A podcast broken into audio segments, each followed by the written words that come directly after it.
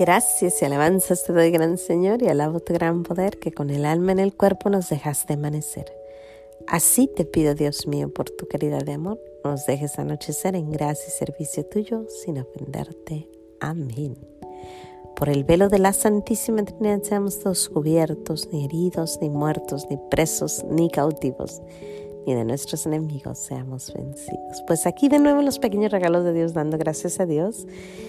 Qué hermoso, ¿no? A ver, empiezo así. Por la calzada de Maús, un peregrino iba conmigo. No le conocía al caminar ahora sí, en la fracción del pan. Pues ahí está de lo que quiero hablarles hoy.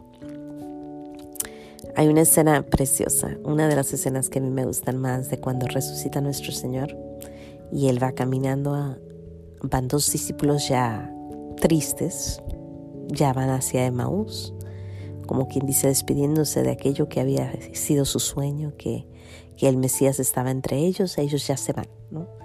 Dicen, adiós, nos vamos a Emmaus, ya no hay nada que hacer aquí.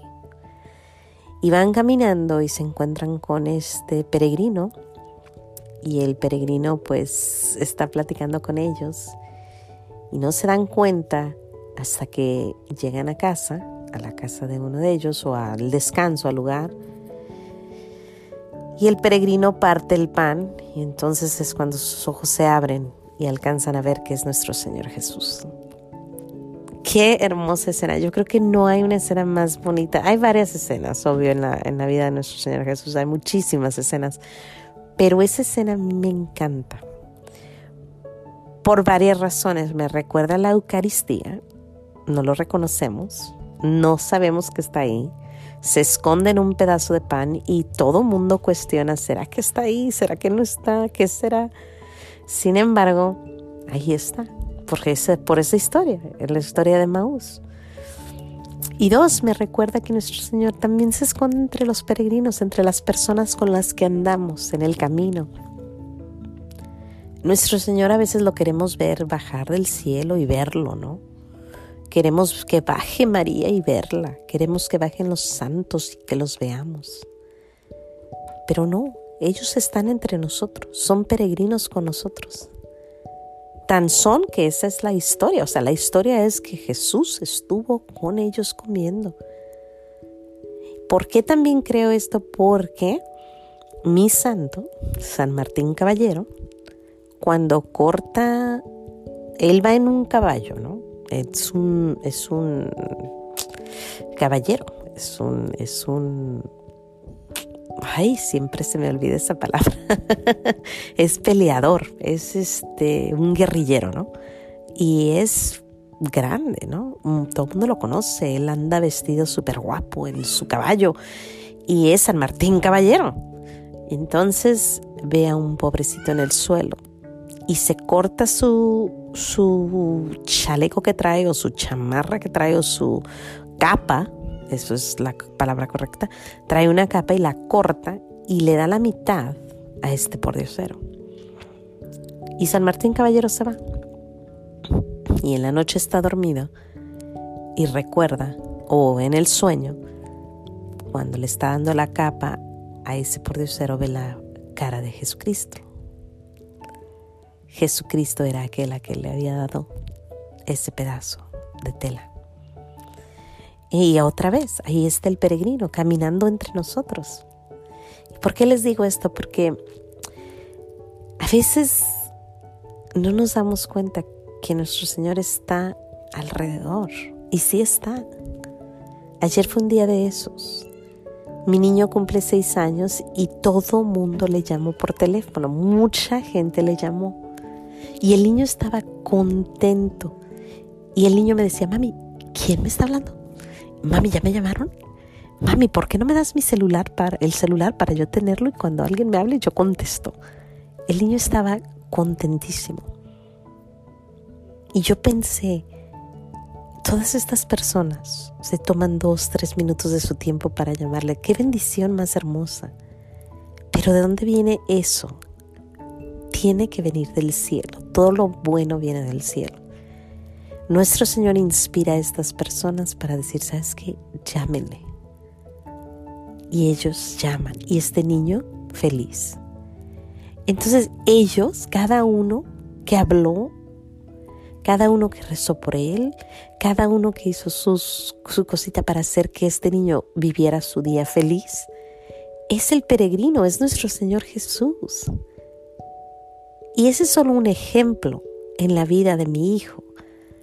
Pero sus hermanitos que le hicieron su piñata de casa, agarraron una caja, le echaron dulce, lo envolvieron y ahí está la piñata, ¿no? Feliz y contentos ellos. Parecía una caja de zapatos envuelta, pero pues ellos felices con su piñata. Ellos son pequeños peregrinos, pequeños Jesucitos ayudando a otro a ser feliz en este mundo.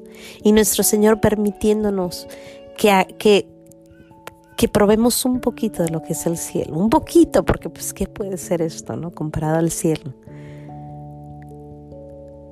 Y así mi hijo, tú, yo, todos los días de nuestra vida hay alguien, hay alguien que viene y nos ayuda. Hay un peregrino que viene y parte el pan con nosotros. Ahí viene alguien y nos dice alguna palabra bonita incluso las palabras difíciles de escuchar. Incluso en esas hay mensaje que a lo mejor tenemos que escuchar. Todos los días hay alguien, algo. Ahorita que estuvimos enfermos por dos semanas, alguien venía y nos traía fruta, alguien vino y nos mandó jugos, alguien vino y nos mandó comida, alguien vino y nos trajo juguetitos para los niños para que no se aburrieran, alguien vino y nos trajo sopa, alguien vino y nos trajo flores en estas dos semanas. ¿Y quiénes son? Son peregrinos, son nuestro Señor Jesús, porque Jesús es ahorita tus manos, tus ojos, tus pies, lo que nosotros hagamos a los demás, viene de Dios. Lo bueno. lo otro, bueno, lo ignoramos. Eso viene de otra parte y ya sabemos de dónde. Pero todo lo bueno que nosotros hacemos por alguien más, lo estamos haciendo con las manos de Jesús. Cuando escuchamos a alguien en una plática, lo estamos escuchando con los oídos de Jesús. Cuando damos la mano a alguien que está triste, estamos haciéndolo con las manos de Jesús. Cuando les llevamos comida a los enfermos, cuando ayudamos a la iglesia, cuando le ayudamos a nuestros hijos, siempre es nuestro Señor Jesús el que está actuando en nosotros. Dejemos que Él actúe más en nosotros y tratemos de verlo como como esos peregrinos, como esos discípulos, los discípulos que iban a Emmaus, que caminaron con el peregrino y eventualmente vieron que era Jesús. Jesús está entre nosotros, Jesús vive. Yo creo que eso es lo más, esa es la verdad más grande que existe y que menos se comenta.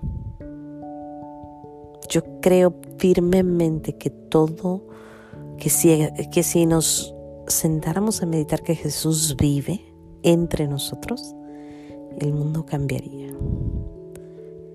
Porque si Teresita el niño Jesús, que es una criatura, manda flores a todo mundo en su día y anda mandando flores por aquí o por allá, si Padre Pío manda olores y nos ayuda a verlo y a sentirlo y nos guía, que es una criatura de Jesús.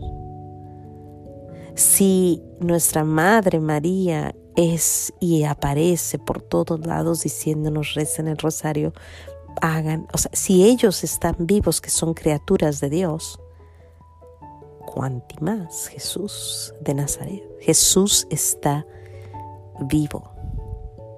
Jesús vive.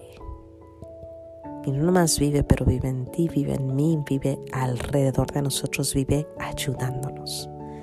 Es una gran realidad que no meditamos lo suficiente. Jesús está vivo, así como estuvo vivo con los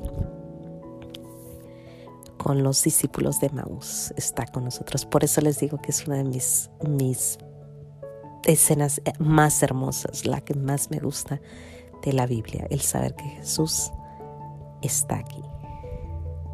Bueno, sin más que decir, Dios te bendiga. No se te olvide decir gracias por todos esos peregrinos que han pasado por tu vida, que no has reconocido, que no has alcanzado a ver que son Jesucitos. Y bueno, yo le doy gracias a Dios por tanto regalo ayer, tanta llamadita hermosa para mi hijo, porque él estaba súper contento, contento, contento. Gracias por esos pequeños regalos que nos manda Señor todos los días de nuestra vida. Hasta mañana. Dios te bendiga.